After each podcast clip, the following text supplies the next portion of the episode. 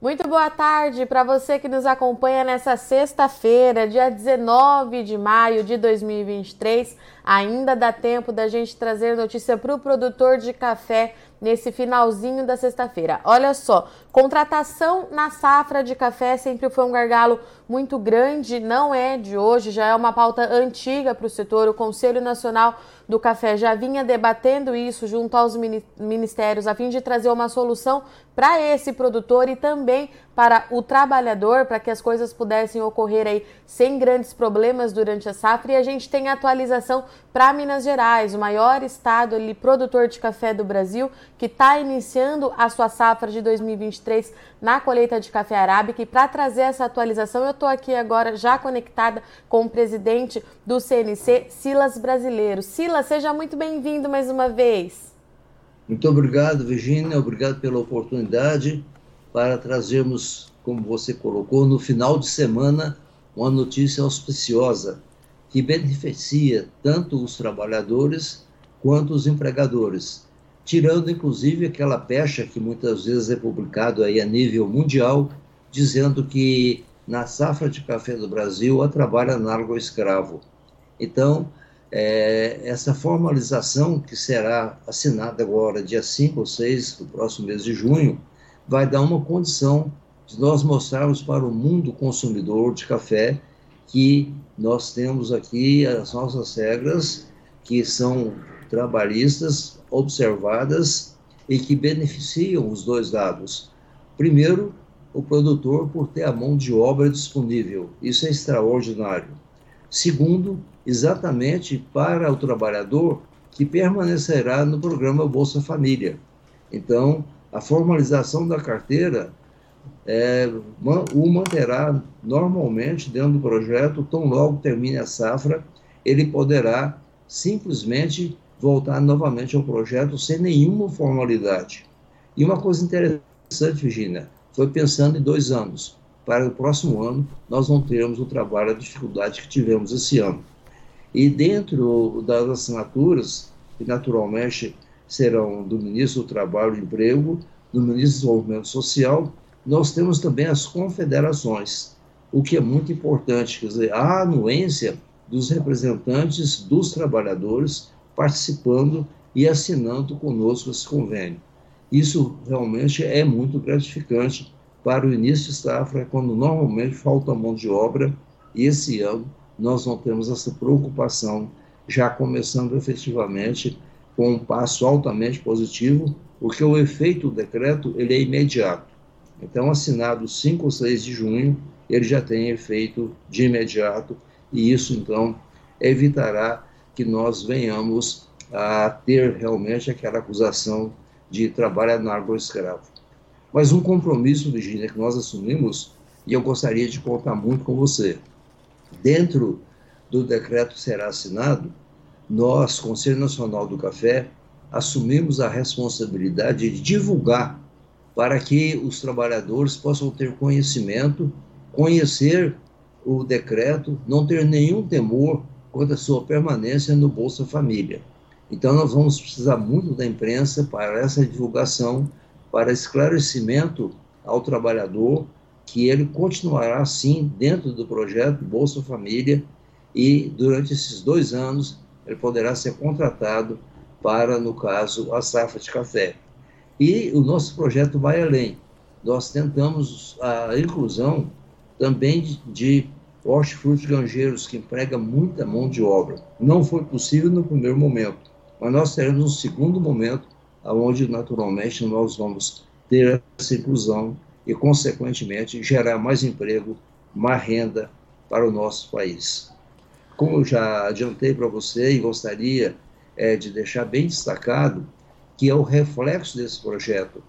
O reflexo dele vem do comércio com poder aquisitivo maior do trabalhador, vai comprar uma geladeira, vai comprar uma televisão, vai reformar sua casa, vai melhorar a alimentação do seu lar. Ele poderá, inclusive, com esse recurso adicional que ele vai ter, propiciar também maior movimento no comércio, que vai gerar mais emprego, na indústria, que vai também movimentar mais, e o governo, que vai receber a tributação de tudo isso, toda essa movimentação. Então, se tem um projeto que nós podemos dizer que é o ganha-ganha, é exatamente esse projeto que todos saem ganhando: trabalhador, empregador, comércio, indústria e governo.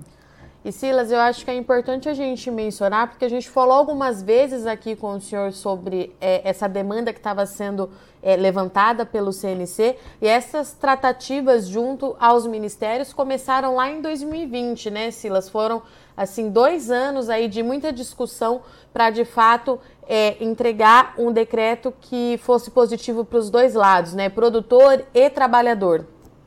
É interessante, Virginia, que é um trabalho de convencimento, porque no primeiro momento nós tivemos muita dificuldade para começar efetivamente a é, mostrar as vantagens do projeto em si.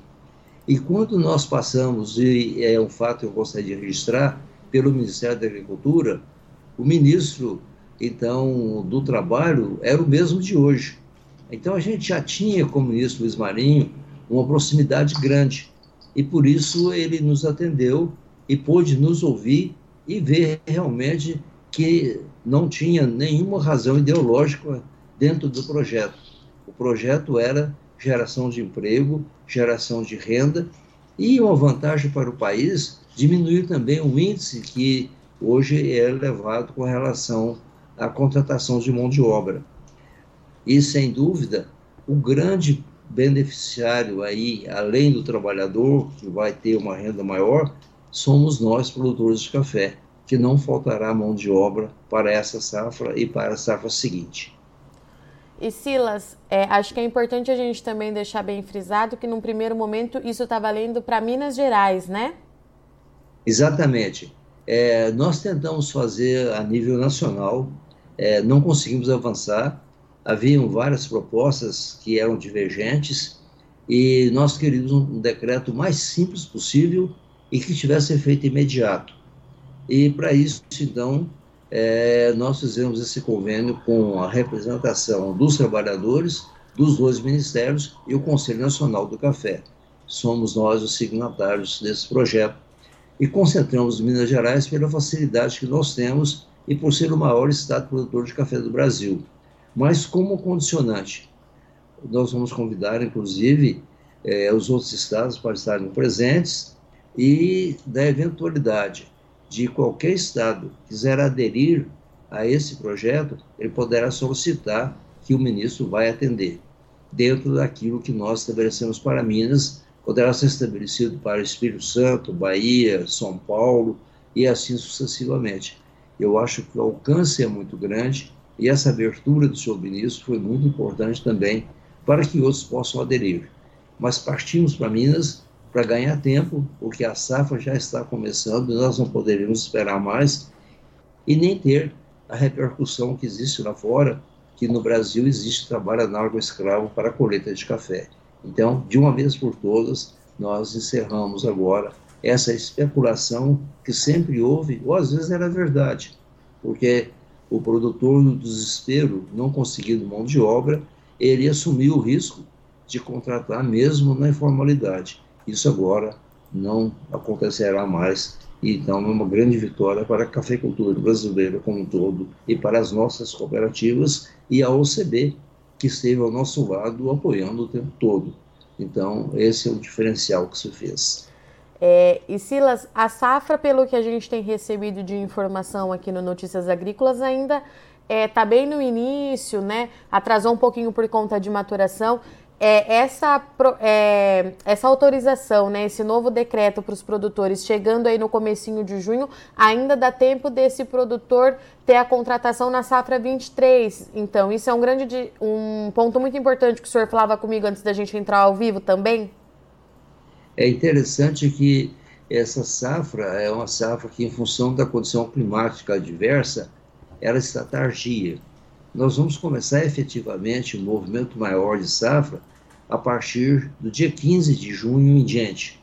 Então, por enquanto é muito incipiente, então vem no momento realmente muito próprio, pegando logo o início.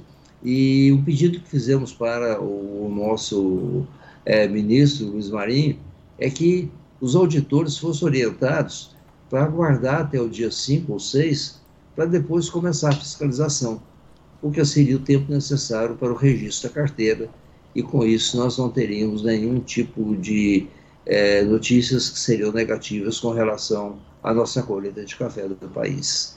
E Silas, depois de assinado, esse decreto ficará à disposição do produtor? A gente vai conseguir é, pegar ele junto ao CNC para divulgar?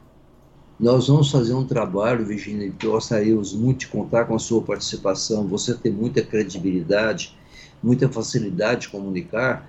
Nós queremos divulgar e assumimos o compromisso com os dois ministros de divulgar o máximo possível para que os trabalhadores tomem consciência de que efetivamente eles não perderão o Bolsa Família.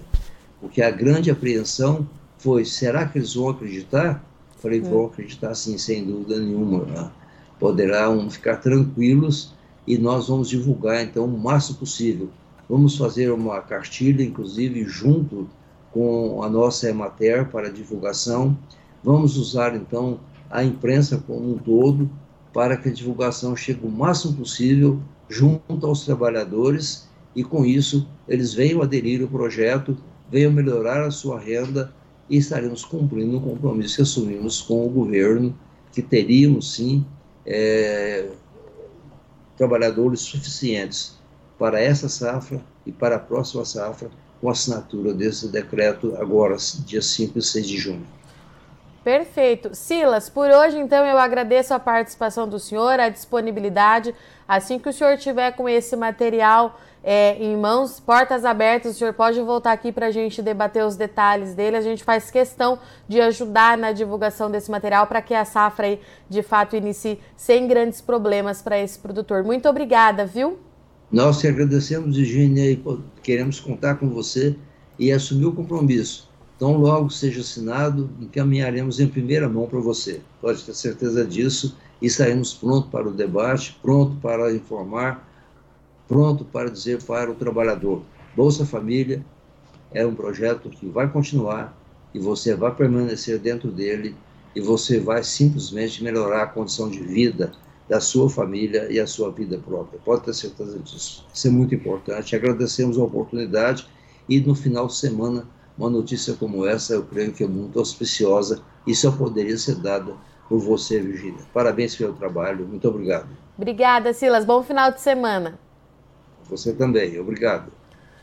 Portanto, temos aqui notícia para o produtor de café ali em Minas Gerais. Olha só, é, essa questão da contratação de mão de obra do safrista nas áreas de café é de fato sempre muito polêmica. No ano passado a gente viu um atraso muito grande em algumas áreas por conta da contratação.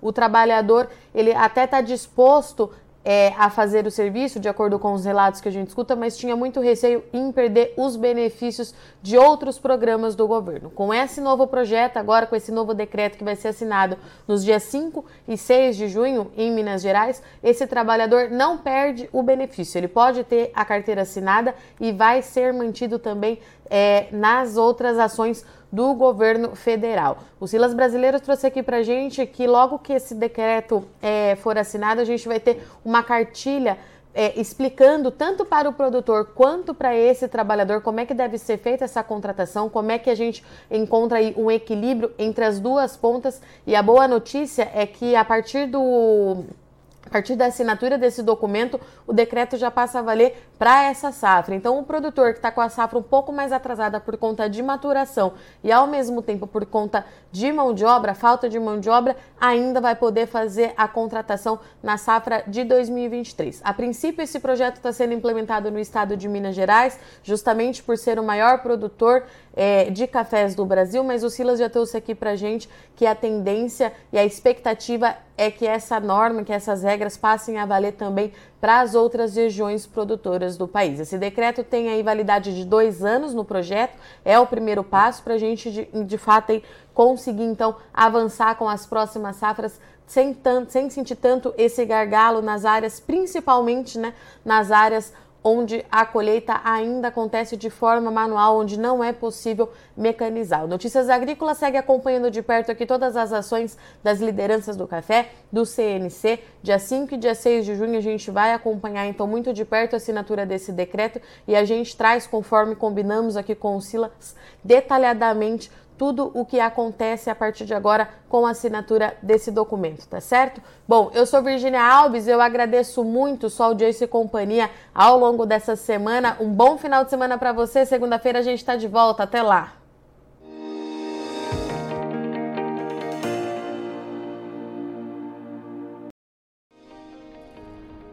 Se inscreva em nossas mídias sociais no Facebook Notícias Agrícolas, no Instagram arroba Notícias Agrícolas e no nosso Twitter arroba Notiagre. E para não perder nenhum vídeo, não se esqueça de nos acompanhar no YouTube e na Twitch Notícias Agrícolas Oficial.